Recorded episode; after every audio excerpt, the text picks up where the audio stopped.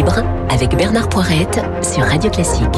Les deux esprits libres de ce matin, Louis Haushalter de Marianne, que je ne connais pas. Ravi Bonjour de vous Bernard, ravi, Louis. enchanté. C'est super. Et puis donc euh, Laurence Haïm, qui n'a pas bougé de sa chaise. hein. elle nous a parlé tout à l'heure Je bouge pas. euh, de cet homme politique américain qui est mort hier du Covid. Et on va reparler des États-Unis. Diama, commençons par ça, parce que je dois dire que cette info, quand je l'ai apprise hier soir, m'a quand même un petit peu dérouté. Donc Monsieur Trump imagine pouvoir faire reporter le scrutin du 3 novembre pour éviter, dit-il, les fraudes possibles liées au Covid, les fraudes en ce qui concerne le vote par correspondance. Alors, moi, je vous ai posé la question, est-ce que c'est une monstruosité démocratique? De toute façon, euh, comme l'a expliqué très bien tout à l'heure François de Rugy, c'est les élus démocrates et républicains du Congrès qui, éventuellement, peuvent repousser la date parce que ils en ont le pouvoir, mais c'est certainement pas la Maison Blanche toute seule. Et pour le moment, leur réaction est très négative. Pour le moment, c'est maintenu au 3 novembre. Mais on peut quand même parler de ça parce que ça montre deux choses. D'abord que chez Trump, c'est un peu la panique, euh, visiblement, puisqu'il essaye de faire durer le plaisir et de repousser les échéances euh, qui se présentent comme inévitables.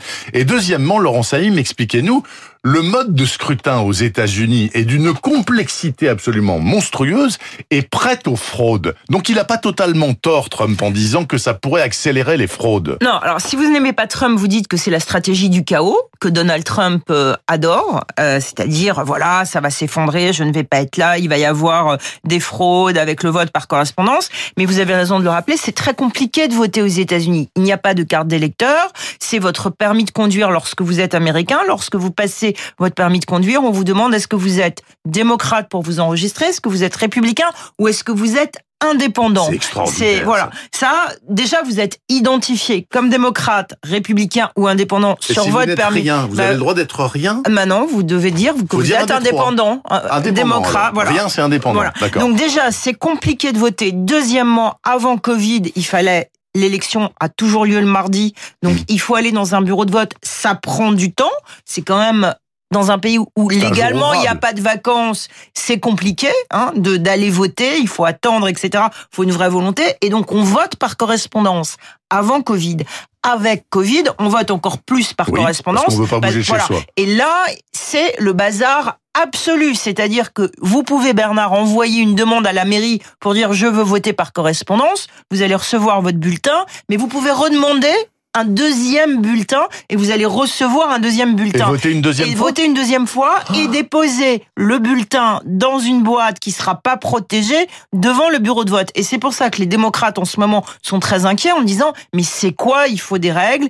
Ils attaquent dans 12 États pour avoir des règles et on est dans un- une élection qui va être chaotique. Et Donald Trump le sent et c'est pour ça qu'il Il fait tous ces tweets. Alors oui, alors sur ce tweet hier qui fait beaucoup parler, aucun président n'avait osé faire cela. Hein, c'est- Lui, il aura tout c'est- osé, il hein. il aura tout fait.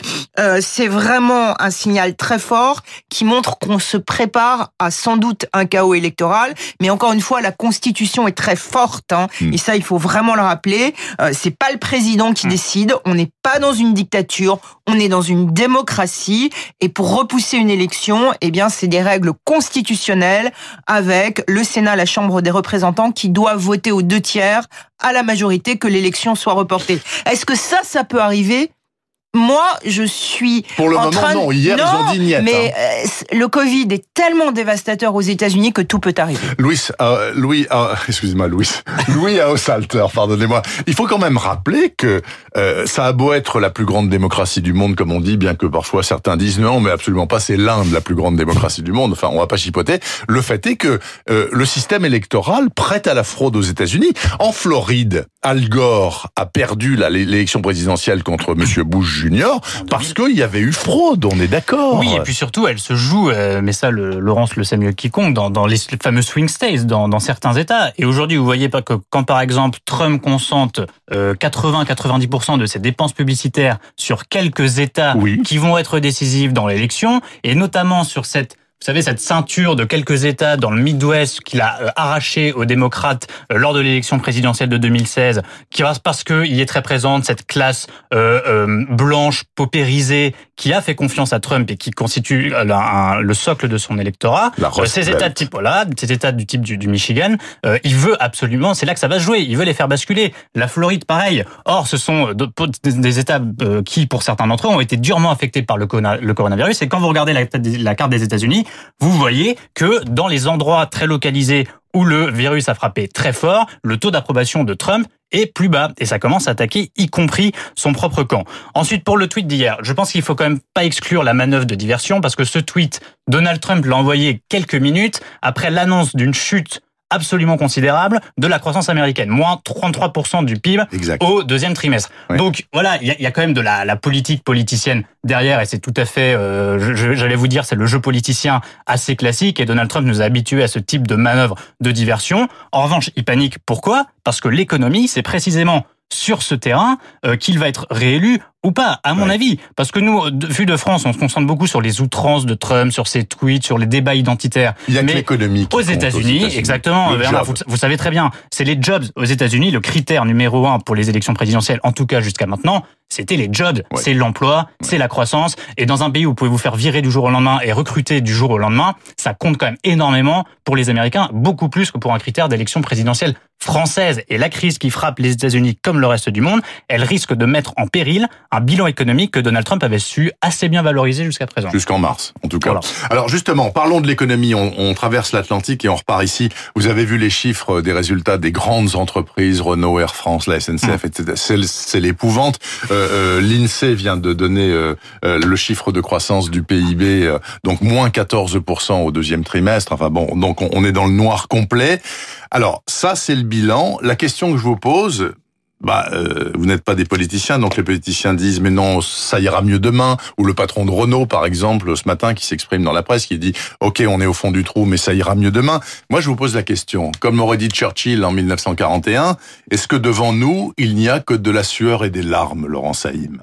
Oui, et une vraie. Euh, moi, ce qui me frappe en arrivant des États-Unis, vous savez, ça fait 30 ans que je vis euh, aux États-Unis, euh, et là, je suis rentrée à nouveau cet été. Moi, ce qui me frappe, c'est de voir cette espèce de rêve qu'on a en France. tous ces gens en vacances, vous parlez à des ah gens, et tout le monde est en vacances, et tout le monde fait comme s'il ne se passait rien, mais le monde est en train de s'effondrer. On n'a jamais vécu ça dans notre génération. Et donc, cette irresponsabilité collective de ah c'était tellement dur, on va partir en vacances. Mais en France, c'était dur de quoi? Ça a été très dur quand vous aviez des gens malades, mais il y a un système qui a fait par rapport aux États-Unis que les gens étaient payés au chômage, 84% du salaire versé, etc. À regarder des séries à la télévision pendant deux mois, et maintenant tout le monde part en vacances. C'est très grave ce qui se passe sociologiquement, politiquement dans la société française, avec des gens qui ne comprennent pas que le monde a changé, tant qu'il n'y aura pas de vaccin, on va pas vivre comme avant. On va vivre, et c'est ce que les Américains disent, avec des masques, avec des clusters qui vont reprendre, avec un virus dont on ne connaît pas beaucoup de choses. Et moi, cette société qui en ce moment s'arrête en France, là, je suis très américaine, je suis très surprise et je dis aux gens, en esprit libre, faites attention quand même, parce que la rentrée peut être très très compliquée. Peut-être qu'il faut penser à vous restructurer, à vivre complètement différemment, avec une épidémie dont on ne connaît pas malheureusement l'avenir. Et vous qui ne vivez pas depuis 30 ans aux États-Unis, Louis Haussalter, comment percevez-vous la chose? Vous êtes aussi sombre que Laurence? Alors sur les perspectives économiques, oui, évidemment. Euh, le fait est que le contexte n'est pas le même, puisqu'en France, il y a les filets de sécurité ah bah classiques qui ont joué à plein. Euh, L'État s'est quand même mis à payer euh, près de 10 millions de salariés à travers le chômage partiel. C'est ah, absolument inouï. Et ça prolonge d'ailleurs. Mais c'est un hein. modèle français qui est inouï, Ça montre que le hein. modèle est extraordinaire en mm. soi, qui, peut, qui fonctionne dans les crises, c'est-à-dire qu'on peut ramasser, retenir des gens qui allaient complètement sombrer dans la misère, perdre un emploi, qui est dans une situation très fragile. Ceci étant, vous comme moi, vous avez vu sur les trottoirs de Paris le nombre de gens ah, qui dorment. il y en a beaucoup plus qu'il y a six mois. Ça arrive. Beaucoup plus. Et puis ça arrive parce que les filets, euh, ils coûtent cher. On peut pas les. Eh les... Et on peut évidemment, il faut trouver un nouveau modèle. On peut évidemment pas les, les pérenniser. Donc il y a, je vous en prie, il y avait ce court terme du coup qui consistait à actionner les filets de sécurité. Je pense aussi à la politique monétaire. Vous savez, au fait de euh, injecter de l'argent, injecter de la, confiance. Euh, c'est ce qu'a fait la Banque centrale européenne. Il n'y avait pas vraiment d'autre solution dans le contexte. Ça, c'est le court terme. Et le court terme, il va aussi se poser à la rentrée avec le fameux plan de relance et l'arbitrage des secteurs qu'il faut sauver ou pas. Euh, et il y a le long terme, c'est-à-dire le, fait que le monde a changé. Euh, Laurence le disait. Comment on l'acte structurellement euh, comment on en fait une période de transition et, comment on, essaye de, faire une prévision Je vous donne un exemple, c'est le commissariat au plan que veut ressusciter Emmanuel Macron. Et il François Bayrou, c'est un petit feuilleton politique qui va encore durer un petit peu, mais ça devrait se faire euh, à la fin de l'été, ah euh, au plus tard, apparemment. C'est, mais je sais pas pourquoi ça coince, je sais pas si c'est un problème d'affaires. c'est parce qu'il y a des problèmes d'attribution entre l'Élysée et Matignon, ce sont des, des, des duels d'ego de, personnes essentiellement, et aussi d'attribution, parce que qui va gérer euh, la relance économique? Est-ce que c'est le plan? Est-ce que c'est le ministère de l'économie? Est-ce que c'est l'Élysée? Est-ce que c'est Matignon? J'ai lu dans le canard enchaîné que Bayrou voudra veut absolument dépendre de l'Élysée et qu'on veut le mettre à Matignon, je sais pas quoi. Bon, ok. Parce que c'est un poste, mais c'est aussi parce que c'est un poste de long terme. Et là, sur le fond, ce qui est intéressant avec ce commissariat au plan, c'est qu'on a quand même, on, on a pris conscience pendant cette crise que certains pays, comme la Chine, on a beaucoup parlé de la Chine, euh, voyaient très loin, gouvernaient à 5 ans, à 10 ans, à 30 ans. Ils, ils, pensaient un modèle. Ils se projetaient dans ce modèle. Et que même une crise comme le coronavirus, de ce qu'on sait pour l'instant, les a un peu moins affaiblis parce qu'ils ont quand même relancé leur économie un, un peu en avance par rapport à nous. Euh, et en France, on gouverne pas à 10 ans, on gouverne pas à 30 ans. Il n'y a pas un organisme tel qu'était le plan en 1946 au sortir d'une guerre mondiale considérable euh, qui pouvait un petit peu orienter, euh, planifier, même si le mot est fort, et essayer de sentir faire de la prospective. Aujourd'hui, en politique, on ne fait plus de prospective. Et cette crise comme celle-là, même si on est au milieu des urgences, même s'il faut sauver des gens euh, de la misère, de la perte de leur emploi euh, et, et, et, tout ça, euh, c'est peut-être l'occasion de, ressusciter la prospective en termes de politique économique et de politique tout court. Et je rappelle aux auditeurs que euh, l'échéance importante pour la République populaire de Chine, c'est 2049 qui marquera le centenaire donc de la création de la mm. RPC. Vous vouliez compléter, Laurent Saïm Non, je crois que pour la première fois, on est dans une crise vraiment globale avec une information globale. Il y a eu des épidémies dans le monde avant. Il y a eu au Moyen Âge une épidémie de peste euh, et grippe espagnole 1920. CNN aura été euh, en train de couvrir l'épidémie de peste avec des dizaines de millions de gens mourants, euh, on aurait été dans le même état. Là, on a trois crises. On a la crise sanitaire incertaine, la crise économique extrêmement dure et la crise d'identité des démocraties qu'on vit depuis trois ou quatre ans un peu partout avec des mouvements très forts de la société civile qui sont dans les rues, qui font des choses, etc.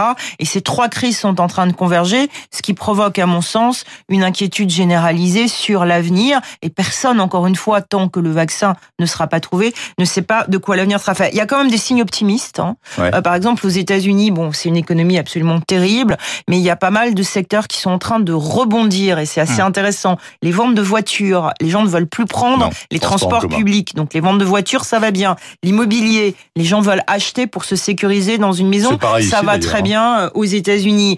Euh, après, il y a une redéfinition de la société qu'il va falloir d'une certaine manière trouver tous ensemble. Dans le cadre de la redéfinition de la société, on va terminer là-dessus si vous le voulez bien. Il faisait 42 degrés hier au Pays Basque.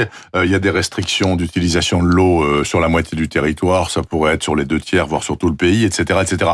Donc la question est la suivante. Il y a un impératif écologique qui chaque mois, chaque année est de plus en plus évident. Et puis maintenant, on est dans le tuyau d'une crise économique absolument hors norme. Donc, je vous pose la question que j'ai posée à De Rugy tout à l'heure. Est-ce que une fois de plus, l'écologie, malgré les bonnes intentions et les déclarations d'intention, va passer au second plan derrière le fait qu'il faut créer des boulots, qu'il faut pas que les gens soient à la rue, qu'il faut pas que la misère soit submergente, etc. Qu'en pensez-vous, Louis je, pense que ça va passer derrière parce que euh, déjà politiquement, il reste deux ans de mandat, même pas. Euh, bah qu'il y a des urgences qui sont avant et que c'est pas à deux ans d'une fin de mandat que vous changez un modèle. Le changement d'un modèle, c'est quelque chose qui se propose dans le cadre d'une élection présidentielle qui suscite un grand débat national. Bon, là, d'un autre côté, le débat nous est forcé. Et c'est vrai que euh, on peut prendre mille exemples. Les feux de forêt en sont un très bon. Euh, au Pays Basque, en général, il y a, y a, très peu de feux de forêt. C'est assez nouveau. Les feux se concentrent plutôt sur le sud-est parce qu'au Pays Basque, c'est un climat plutôt humide, c'est très océanique, il pleut très souvent. Et là, le feu qui s'est déclaré hier dans la forêt d'Anglais, qui est absolument considérable, qui a entraîné des évacuations, je peux vous dire que sur les gens sur place, j'en ai vu, c'est une, une surprise à la fois c'est une stupéfaction. Il y a quelques jours, il y a eu un feu dans le Loiret aussi. C'est près d'Orléans, euh, le Loiret. On n'est pas habitué à avoir des, des, feux de forêt euh, en Sologne. Donc ça, c'est l'une des multiples conséquences du réchauffement climatique qui nous force euh, à avoir ce débat. Mais moi, politiquement, je suis, suis pas très optimiste sur le, si vous voulez, sur le fait que les, les, dirigeants se posent dès maintenant la question du changement de modèle, tout simplement parce qu'en France, on se pose ces questions quand il y a des grandes échéances. Et la grande échéance, elle est dans deux ans, un petit peu moins. Et vous, Laurent Saïm Moi, je pense qu'au niveau individuel, euh, il y aura simplement des changements sur euh, l'impératif écologique et on le voit, il y aura des gens qui individuellement feront des choses. Ils Oui. feront, et, À titre de à citoyen. titre de citoyen et dans les villages. Ça se passera au niveau local. C'est-à-dire, il y aura des gens qui feront des potagers dans leur maison, qui feront des beaux légumes, des beaux fruits, qui iront les vendre. Et ça, ça va être intéressant parce que ça, je crois que c'est vraiment une tendance sur laquelle individuellement la société civile va réagir. Sur le réchauffement climatique, moi, sur les États-Unis, j'espère qu'il n'y aura pas, comme chaque année, des ouragans sur la côte est Ça américaine. commence, ça commence. La saison des ouragans s'annonce extrêmement violente. Il y a eu beaucoup de tornades il y a quelques mois, on n'en a pas parlé. Et bon, les ouragans souffrent avec le Covid. Là, euh, aux États-Unis, euh, ça sera absolument terrible. Et c'est malheureusement aussi une conséquence du réchauffement climatique. Merci beaucoup, Laurent Saïm, esprit libre de ce vendredi matin, et Louis Haussalter de Marianne, que j'ai été char- charmé de rencontrer. C'était super. Merci euh, Bernard. Merci moi beaucoup. aussi. Eh ben, écoutez, était pour moi. si vous êtes euh, par là en mois d'août, vous revenez. C'est possible, oui, Hein, oui. On sait jamais, peut-être qu'il y en a un ou deux qui partent pas en vacances, sait-on jamais. Bonne journée avec nous sur Radio Classique, il est 8h56 exactement. Suite et fin de cette matinale d'infos avec le détour estival d'Hervé Mariton sur les hauteurs d'Antibes ce matin. À tout de suite.